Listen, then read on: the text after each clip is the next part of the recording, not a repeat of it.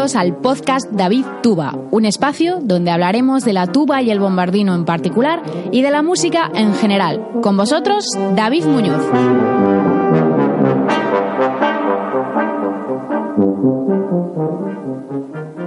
Hola a todos, volvemos con las entrevistas a tubistas y esta vez es el turno de Carlos Pérez, un tubista español que viene a contarnos sus experiencias viviendo y estudiando tuba en Alemania. Espero que os guste.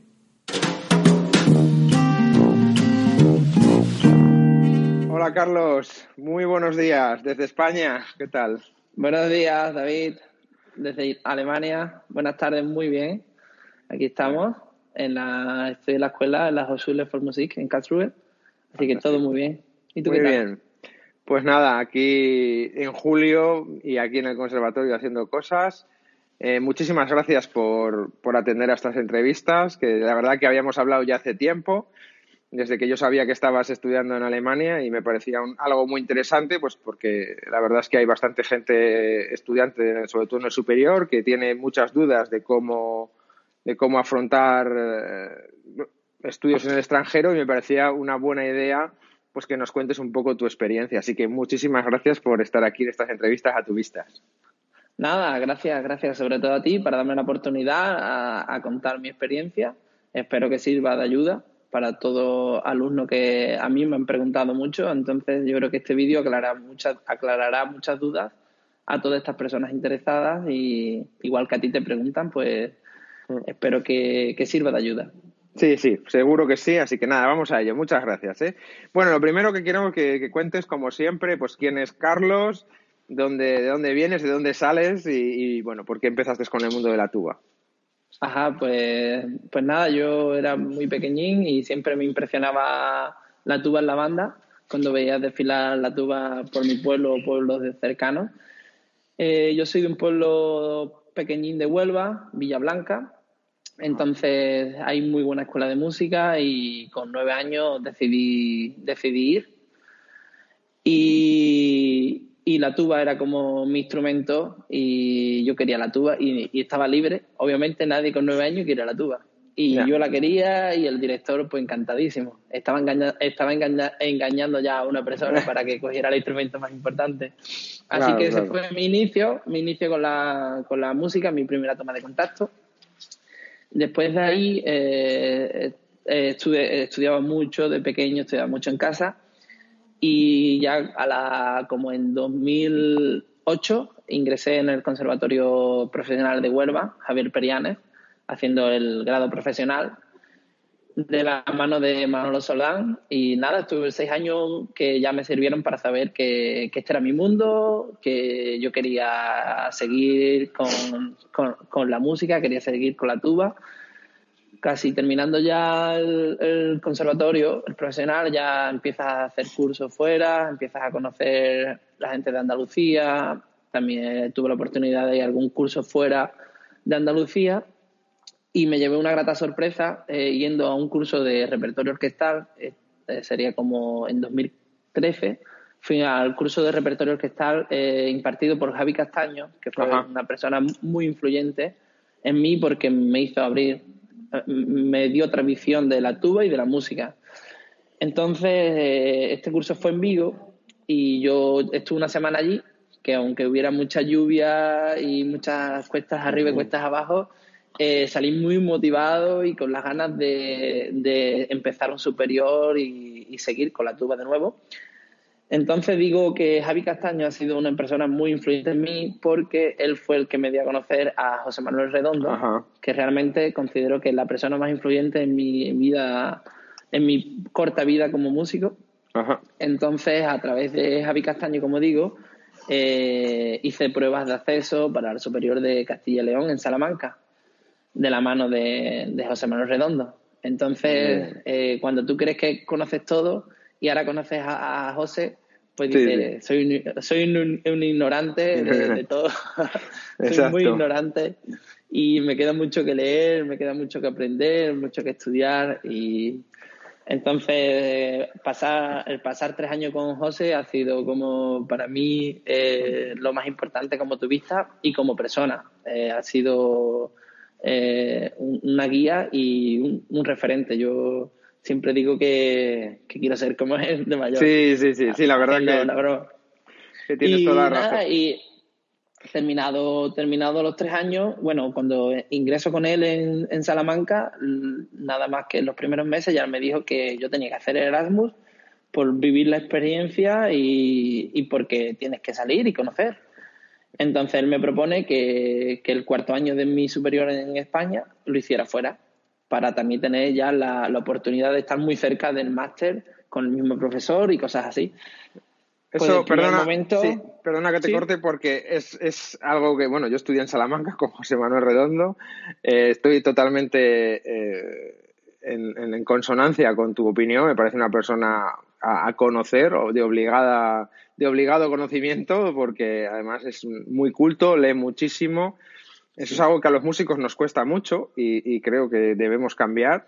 Eh, con una mentalidad muy abierta, un estudioso continuo de la tuba y, otras muchas materias, como bien tú sabes. Y a mí me pasó exactamente igual que a ti. Yo el cuarto de carreras lo, vine lo fui a hacer a, Hannover, Alemania. Y, eso cambió muchas cosas porque enlacé con el máster, que es, imagino, lo que quieres hacer tú.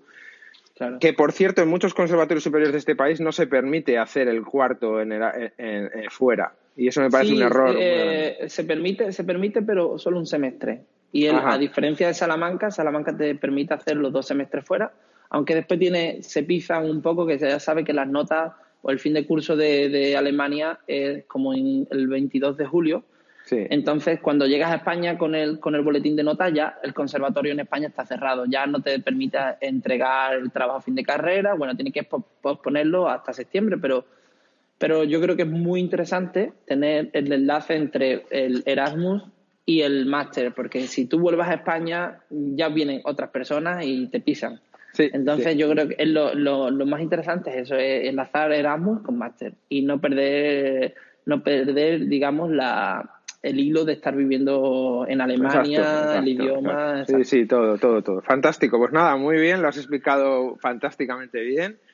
Eh, y ahora la siguiente pregunta es, bueno, pues un poco, ya nos has contado que te lo había dicho José, dijo, bueno, tienes que ir a estudiar fuera, pero bueno, ¿por, qué ¿por qué decidiste Alemania? ¿Valoraste otros, otros, otros ir, ir de Erasmus a otros lugares? Cuéntanos un sí, poco. Eh, sí, sí, en principio, mi idea, como creo que todo tuviste eh, en España, su idea es ir con Perry, porque eh, idolatramos a, Perry y es decir, tienen, eh, tiene, sentido. tiene mucho sentido, exacto. Y entonces yo quería ir con Perry, yo conocía a Perry de cursos y, y era como, que este hombre es el arriba del todo, escucha ¿Y viniste a un curso, ¿no? Juraría que viniste a un curso aquí a Asturias, en Oviedo. Exactamente, fuimos a Asturias, conocimos la primera vez, fue la primera toma de contacto con él, después estuvo él en Salamanca también al siguiente año, pero eh, sí que es verdad que yo estuve en la ITIF en Valencia en 2016 y debo agradecer también a la ITIF por el trabajo que hace en el mundo de la tuba y ahí me dio la oportunidad de conocer una masterclass y una clase con Dirk Irte.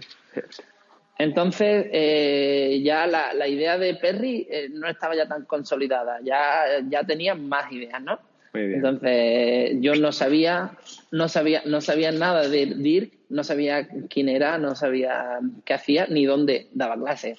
Lo mismo daba clase en Oslo que lo daba en, en Bergamo, en Italia. Entonces, eh, cuando hablé con él, él me dijo que estaba en una ciudad muy pequeña, en Karlsruhe, en Alemania. Y yo digo, ah, que también existe Karlsruhe en Alemania. Yo creía que solo Berlín y Múnich. Y entonces, a partir de ahí, eh, creo mi, me despertó la idea de, venir a Alemania. Esto fue en 2016, como digo, todavía tenía dos años para pensarlo.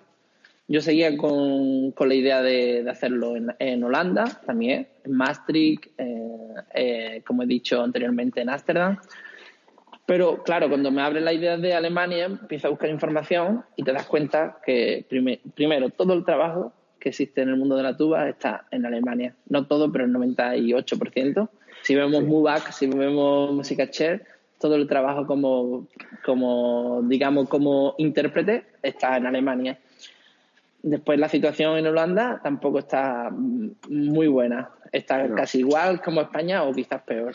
Exacto. Entonces, también fue algo muy determinante para que ya eh, me, me fuera solo con la opción de Alemania.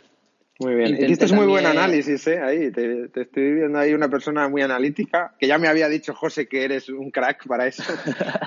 sí, ya después pues voy a buscar más destinos, voy a buscar más destinos dentro de Alemania y contacté también, que por cierto tuve la aceptación de en Weimar con, con Sebastián Wagenmann, pienso que lo he dicho bien el apellido, y también me aceptó, que también da clase en la Hans en, en Berlín. Ajá pero él solo me, ofrecía un semestre. Como tú como has dicho, que al ser el último año, él aquí en Alemania solo me ofrecía un semestre. También porque creía que volvía Walter Hirger a Weimar y, problemas así de un poco de burocracia. Sí. Bueno, y, pero yo tenía claro que quería ir con Dirk, ya me había gustado, lo había conocido y creo que lo que necesitaba yo era Dirk, no otra persona. Así que por eso eh, elegí el destino de Carlsberg por Dirk y, aquí estoy, en las bueno, Muy bien, eh. enhorabuena. Tú sabes que yo estudié con Dirk en Hannover, ¿no? ¿Te la Sí, sí, sí. Sí, sí, me ha contado algunas anécdotas. Exacto, la verdad que fue una época, bueno, cuando yo llegué a Hannover, que fue justo un cuarto de superior y él estaba allí, que tocaba, madre de Dios, cogía la tuba, la, la, ponía recta, que ya lo, lo, sigue haciendo, pero tanto la de Fa como la de Si bemol y, bueno, la verdad que, él era los tops de la clase, ¿eh? tocando todo y a una velocidad. Yo decía, madre mía, cómo toca este hombre, es espectacular. Sí, sí, y sí, sí, luego ya, pues bueno, con el tiempo se fue, él, se fue para, para, allí y ahora es, es el tuba de la ópera de Caswell, si no me equivoco. Digo que, que Dirk toca aquí en el Star Theater en, en Caswell, eh, después él da clase en la Hochschule for Musik aquí en Caswell también y aparte, al ser artista Mirafón, pues tiene mucha repercusión en el mundo de la tuba en Alemania y, bueno, y quizás Euro, en, Europa en general. Muy bien, fantástico. Bueno, pues nada, ahora quería que nos contaras un poco, bueno, pues qué es lo que se necesita, los requisitos para poder estudiar eh, en Alemania, porque todo el mundo habla muchas cosas y la, ver, la gente no, no sabe. Entonces, quizás lo más importante, evidentemente está el Erasmus, que eso, cuéntanos un poco el proceso, cómo va, para que la gente lo sepa. Sí, eh, y, luego también el idioma. Me interesa que la gente sepa qué requisitos hay. Vale.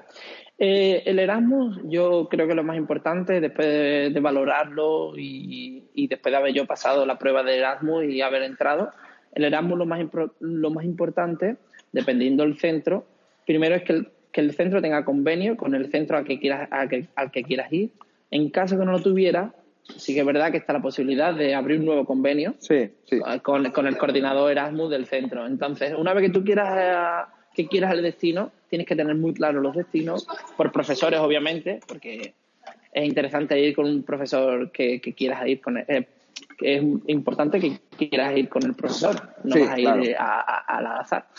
Entonces, una vez que, te pones, que, sabes los destinos y sabes los profesores, yo creo que lo principal es que escribas. Escribas correos, eh, eh, mande, sí, escribes WhatsApp o llamadas telefónicas. Yo creo que es lo más importante, ya que en Alemania, sobre todo en Alemania, gusta mucho que mostrar tu interés.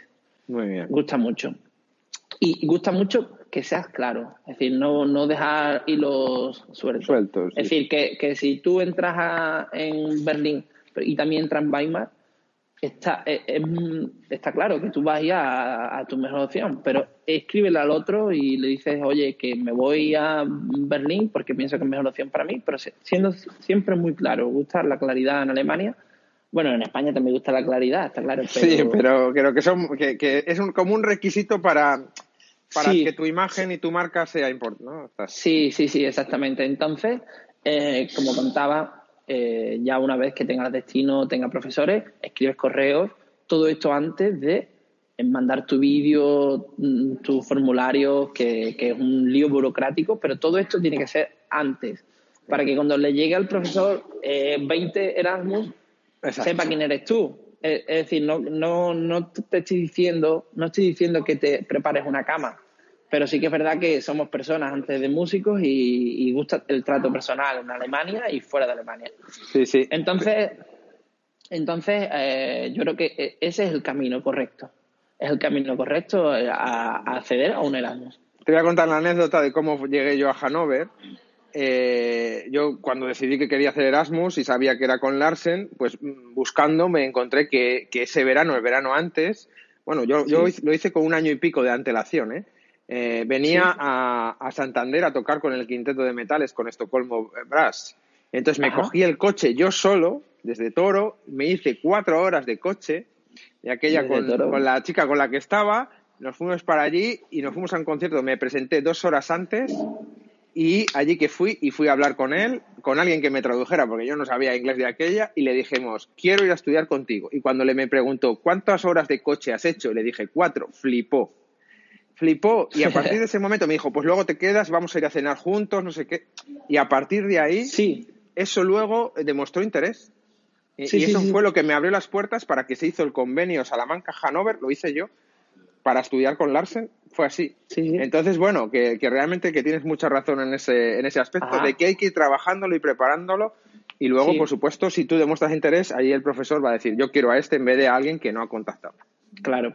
Y después, claro, tienes que grabar un buen vídeo, porque entonces reciben muchísimas solicitudes y hay mucha competencia en cualquier Josule. Entonces, grabar un buen vídeo y, presentar todo dentro de plazos. Y yo creo que ya ya, ya solo tienes que esperar y, que llegue tu aceptación y ya estás dentro de las Osules. Eres, eres, ahí es, es, eso de dentro de plazos es muy importante y es algo que hay que anotárselo claramente porque los españoles para eso de los plazos tenemos un problema y nos cuesta mucho. Hay gente que no, pero, pero bueno. Muy bien, eh, fantástico. Entonces, el tema del idioma. Para el Erasmus, ¿qué piden? ¿Alemán? Para el Erasmus, no, para el Erasmus a mí me pedían, me pedían no como requisito, pero si, si tuviera un B1 de cualquier otro idioma, quitando el español, eh, me puntuaba más dentro de la beca. Es decir, para conseguir la beca. Pero después, dentro de las OSULES, nunca me han pedido en el Erasmus ningún nivel de, idioma. Siguiente nivel, para el, eh, el máster. Vale, para el máster en Alemania suelen pedir, en todas las ciudades digo suelen, porque aquí no, pero en todas las ciudades, en todas las OSULES, piden un B1 para empezar de máster de alemán, para empezar máster y terminar máster un B1. Entonces, que ya, es, ¿eh? que ya es, pero el problema es que si quieres hacer máster aquí en, en Caswell, te pide un B1 para hacer la prueba de acceso al máster y un B2 para acabar el máster. Entonces, la cosa se complica. Bien, bien, bien. Entonces, yo, ¿tú crees que lo lógico es que todo aquel español que quiera o extranjero que quiera estudiar en Alemania debería tener en dos años vista tendría que estar estudiando alemán ya como un como un cosaco por decirlo así llanamente sí sí sí sí todo lo que traiga yo cuando llegué aquí no sabía decir ni, ni cómo decía no, no sabía decir hola no sabía que decían hello. Hello, eh, eh Exactamente. Entonces, ya, sea good un día. Eh, pero ah, eh, creo que es muy interesante que vengas con una base. Al, final, al final, la base que traigas, si has estudiado dos años, no es nada. Pero que te empiezan a sonar las cosas desde el primer momento es algo muy importante, que yo no lo tenía. Eh, ahora, dentro, ya una vez que vives en Alemania, ya es mucho más fácil. Hay muchas escuelas de idiomas, te dan muchas facilidades, clases particulares y, después normalmente las Hochschulen, si vienes sin alemán, normalmente te hablan en inglés. Mm, no es el caso, por ejemplo, yo tuve que cursar el primer semestre de análisis y era todo en alemán. Pero mm, la, pero también yo lo comprendo. Tú vas a España y nadie te habla, a un nadie te habla en inglés. No, Así que eh, eh, te lo puedes tomar como una, como una clase de, alemán, aparte de la clase de análisis.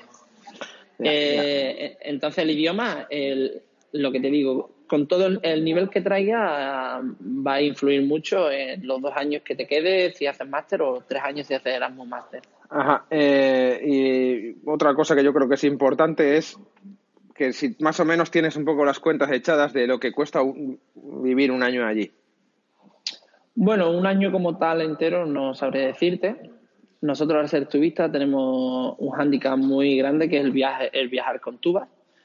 Entonces, viajar con tubas, comprar extra seat, además tenemos dos tubas. Eh, entonces, los costes de un año no te lo puedo decir, te podría decir los costes de un mes. Estoy en una zona, estoy en una zona quizás de las más caras, no la más cara, pero de las más caras de Alemania, que es el sur. Eh, tenemos Baden-Baden muy cerca, que sí que es verdad que es la ciudad más cara de Alemania. Entonces, yo creo que alrededor de los 500 euros más o menos mensuales eh, vives bien. compartiendo, compartiendo piso de alquiler y comida. Sí, claro, claro, claro. Sí, sí, creo que sí. Con 500 euros tenemos, tenemos el transporte 100, kilómetros, 100, kilómetros dentro de la región de Baden-Württemberg. Eh, lo ah. tenemos gratuito, que eso la verdad que facilita mucho. Y, y, pero sí, yo creo que 500 euros eh, es bastante bien. Bastante yo, yo cuando fui para allí eh, hice un poco, yo soy muy cuadriculado para estas cosas, hice un presupuesto del año y fueron 6.500 euros lo que me gasté en 10 meses. Entonces sale a 600 y pico, bueno, con algún gasto que... pero incluyendo viajes, tú vas... Yo te hablo, yo te hablo sin viaje, por ejemplo, porque No, no viajo todos los meses, te hablo sin viaje. Que, pero claro, que si, si metes viajes y metes otros gastos, adyacente, obviamente que sí, que se va a los 600 o a donde quieras. O a donde quieras, sí, sí. El primer mes, yo me acuerdo que el primer mes, entre pues fianzas y tal, se me fueron mil sí, se te euros. euros. Exacto, dos mil euros. Y yo decía a mis padres, madre, que no tengo dinero, que me gasto todo. Yo ya iba con una bolsa de viaje em, económica bastante y yo veía que aquello bajaba, bajaba, bajaba. luego ya, me, luego ya eso, pero el arranque es espectacular. El, gasto es así, pum. O al revés. Tienes razón. Sí, sí, sí, tienes razón. Porque hay que comprar muchas cosas y bueno, pero bueno, bien, vale, fantástico. Bueno, eh, algo que hacemos los españoles, que es que vamos tocando fantásticamente la tuba en do. ¿Y qué ocurre cuando llegamos a Alemania? Sí, yo venía muy contento. Además, José es un especialista en tuba en do. Yo no creo que a otra persona le suene la tuba como a él. Entonces, yo venía gozándolo muchísimo y yo quería que a mí me iban a afectar aquí eh, las clases con tuba en do. Según me dijo en llamadas anteriores a, llegar yo a Alemania, me dijo que sí, que yo viniera con mi tuba en do y ya vamos viendo. Esa fue la palabra. Ya vamos viendo. We will see. Eh, entonces, mm, me, me, eh, como en, yo ingreso, empiezo a vivir aquí en septiembre, a estudiar, y en octubre empiezo las clases con DIR y llevaba pues, decidimos una clase tuba contrabaja, una clase tuba baja. Entonces, hablando de tuba en do y tuba en fa. Sí. Pero cuando llevaba clases con tuba contrabaja, eh, con tuba en do, ya me dijo decir que, que, esto, debía, esto debía de cambiar. Es decir, él no quería que le llevara más la tuba en do que ya me ofrecía, me ofrecía, tenía tanto dos tubas en en, el aula, tenía una Fafner, bueno, tengo una Fafner y teníamos una Mirafón la seis cuartos, que yo eligiera y que eh, le echara muchas horas para poder llevarle una clase como en un mes.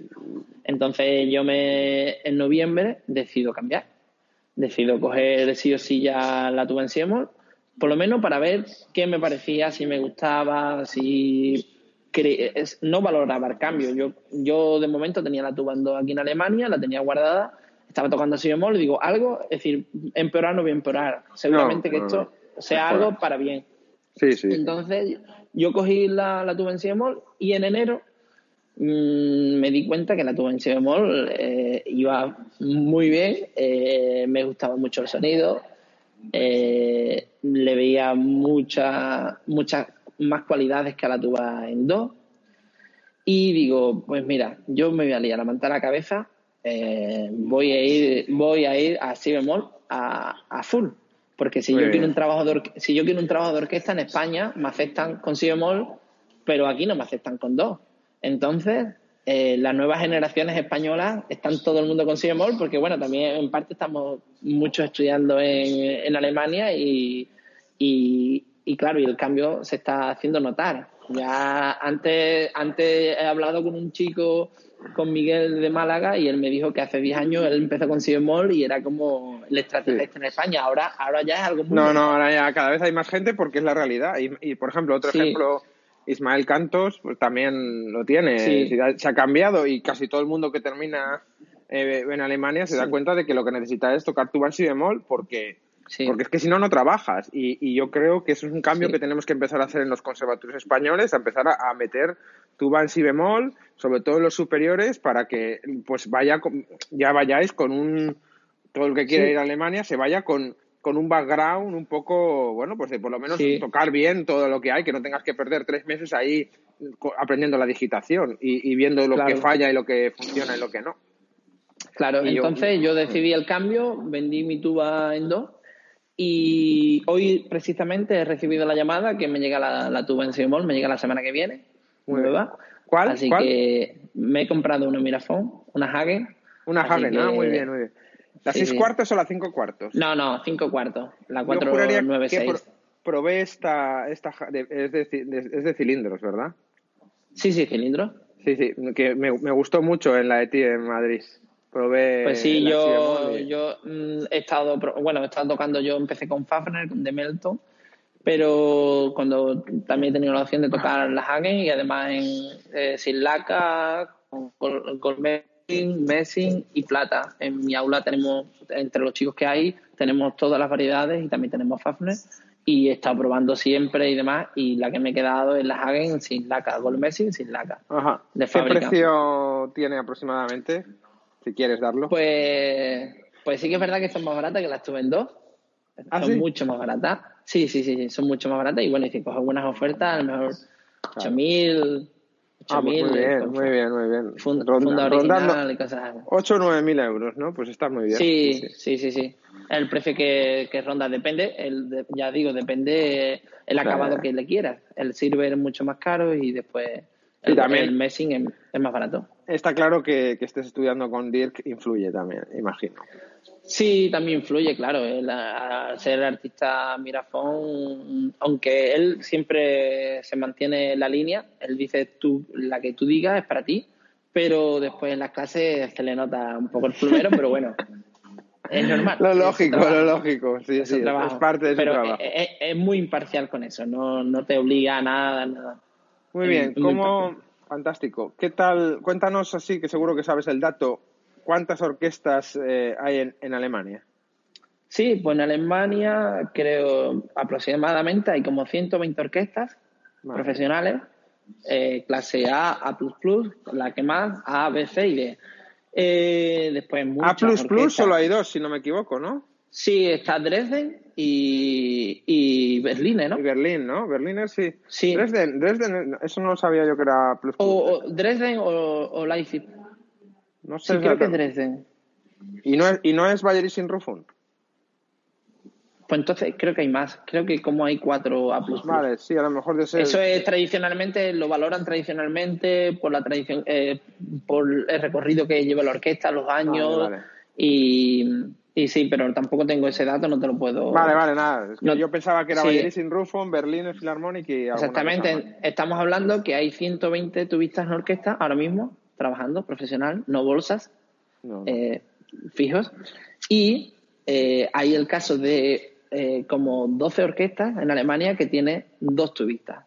Ya sea 50% 100%, otro, o 100% 100%, porque tienen mucha carga de trabajo, o, pero hay como 12 tubistas que... Mm, hay 12 orquestas que tienen doble tubista. ¿Cada cuánto salen? Sí, perdona, di tú, y luego te pregunto. No, eh, la pregunta que tú me vas a hacer en relación a mi respuesta. En Alemania, lo que yo veo, que hay un cambio de ficha muy grande. No, no ocurre en España. En España una persona se lleva 25 años, como es el caso de José, o 26 años, que lo hace ya, eh, la misma orquesta. En Alemania también casos así, pero también hay mucho cambio de ficha. En Alemania se suelen, se retiran un poco más jóvenes, como con 45, 50 años, ya están deseando dejar la orquesta.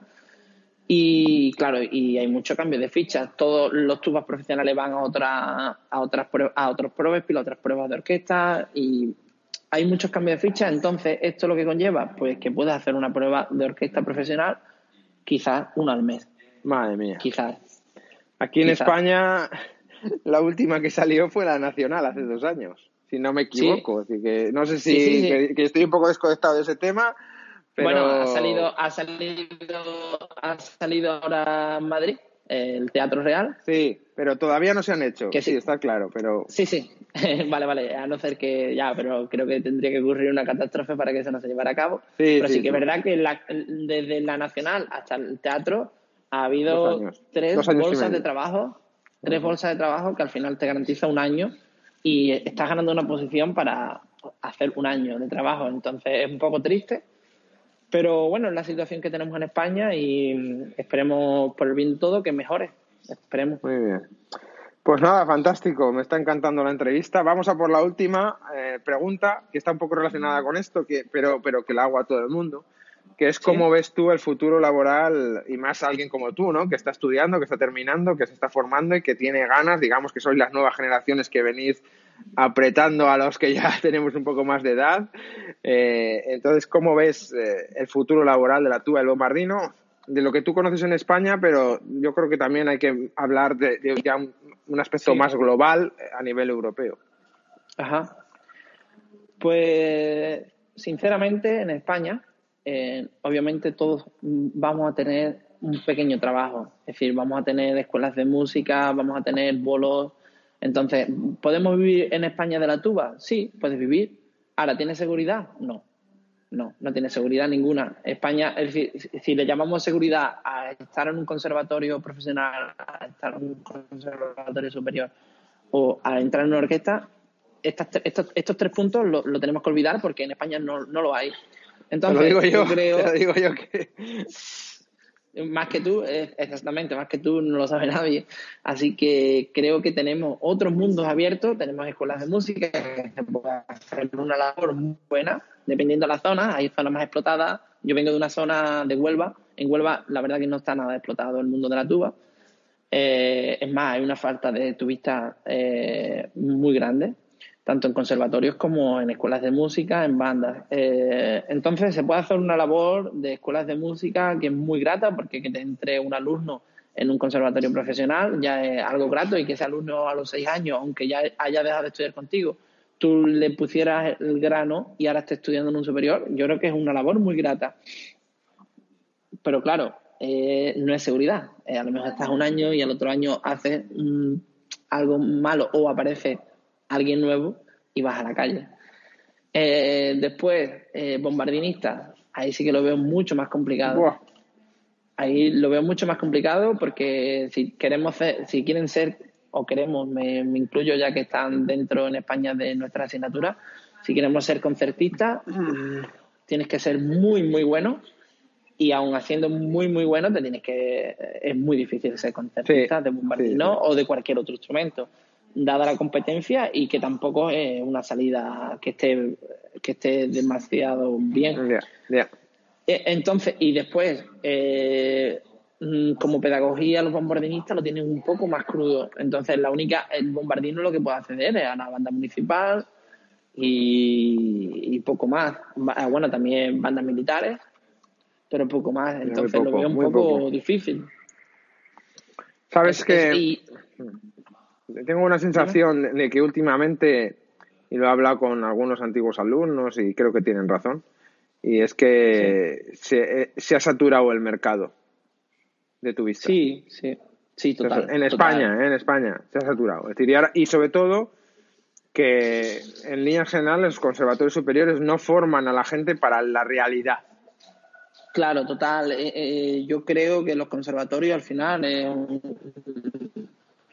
una máquina, una máquina de, gente al paro. Sí. Total. Es decir, es una fábrica de gente al paro. Eh, no sé cuál sería la solución no, y tampoco creo que deba decirla, así que, no, no, que es muy difícil. algo tiene que cambiar. Es muy difícil porque si, estamos saliendo cada año 40 eh, alumnos, tuba bombardinos en España, eh, son 40, 40, 40, pasa cuatro años y al final son ya 160 personas que están, que, que, que, hay un trabajo, dos, como has dicho, en la orquesta, y bueno, pues sí, quedan las escuelas de música y ya está, pero es que después se quedan como un 90%, 95% fuera. Claro, pero es que para terminar en una escuela de música, con todo el respeto, a lo mejor no hace falta tocar grandes obras de solista. en el superior, sino decir, desarrollar, por ejemplo, enfocarse en desarrollar herramientas para ser un buen pedagogo, para difundir la tuba, para, bueno, otras cosas que, sí. Que está bien, hay que tocar, yo eso no lo niego, y hay que tocar mucho, pero hay que otras, tener otras herramientas, como puede ser también aprender a emprender, lo que significa crear una empresa, lo que significa la marca personal, lo que significa, bueno, pues un montón de cosas que en otros sectores profesionales están al día totalmente y nosotros estamos en la cola totalmente. Sí, bueno, ahí, pero al estar en la cola, sí que es verdad que tenemos, lo que estamos intentándolo, tenemos una puerta muy grande abierta. Porque en este mundo todo lo creativo que tú seas es algo que te va, que te va a hacer crecer a ti. Sí. ¿Sabes? Y, es algo que, va a tu, a tu favor. Así que yo creo que ese es el, el planteamiento y la situación en España ahora mismo de Bombardino y Tuba. ¿Y en Europa cómo lo ves en Alemania para un poco, desde el tiempo que tú, que tú llevas ahora? Sí, en Alemania eh, yo veo que el tubista como, como profesional de orquesta mm, no es fácil, obviamente, es mucha competencia, pero tiene oportunidades yo lo que veo aquí es que tú tienes oportunidades, eh, te escuchan muchas orquestas y yo creo que hay que hacer muchas pruebas de orquesta y algún día sonará la campana. Sí. Y, cuando suene la campana, pues ya lo tienes. Es una cuestión de estadística pura y dura ahí, yo creo. Sí, yo recuerdo una conferencia de David Rejano eh, sobre cómo afrontar unas pruebas de orquesta y él decía que del 100% de los, de los aspirantes a, la plaza de orquesta, decía que como un 50% eh, iba a full. Ya un 50%, otro 50% iba a ver qué pasaba. Después de ese 50%, decía que un 20% ya habían realizado como 20 pruebas anteriores. Entonces ahí es cuando empieza ya, el, digamos, la dificultad, el hueso duro de la prueba de, la prueba de orquesta porque cuando tú llegas ya con experiencia de 20 pruebas de orquesta, ya es muy difícil, es muy difícil que, te influyan los nervios. Te estoy hablando si, si llevas si, una continuidad y una curva exponencial de, de, de y que va subiendo. Exactamente. Entonces, eh, creo que es fundamental ir a muchas pruebas de orquesta para hasta el día que llegue la tuya. Hay gente después que, que sorprenden y con 21 años ha ganado una prueba de orquesta y a lo mejor quizás es la primera que hace. Pero claro, eh, eh, hay gente que está tocada con la varita y... Sí, sí, está claro. Y, eso es la música. Está claro. Bueno, pues nada, oye Carlos, la verdad que ha sido espectacular esta entrevista, me ha encantado. Muchísimas gracias por tu tiempo, que sé que lo tienes limitado. Muy buena suerte en la clase de hoy, que estamos ahí forzando la máquina. y nada, dale recuerdos a Dirk de mi parte y bueno, la verdad que muchísimas gracias, espero que te haya gustado eh, la experiencia y bueno, en, breve estará publicada y yo creo que va a ser de mucha utilidad para muchos turistas. Así que gracias. Pues sí, muchas gracias a ti por darme la oportunidad y, por darle la oportunidad a conocer también a todos los que estén interesados o todas que estén interesados en esta entrevista. Espero de servir de ayuda. Le haré, le haré saber a Dir el saludo, obviamente me lo devolverá como persona muy cordial y muy amigable. Y nada, muchísimas gracias por darme la oportunidad de contar mi experiencia y vuelvo a repetir que, para mí que sirva de ayuda sería algo muy grato. Y, y nada, muchas gracias David. Muy bien, un saludo muy fuerte. Un saludo, chao, chao David.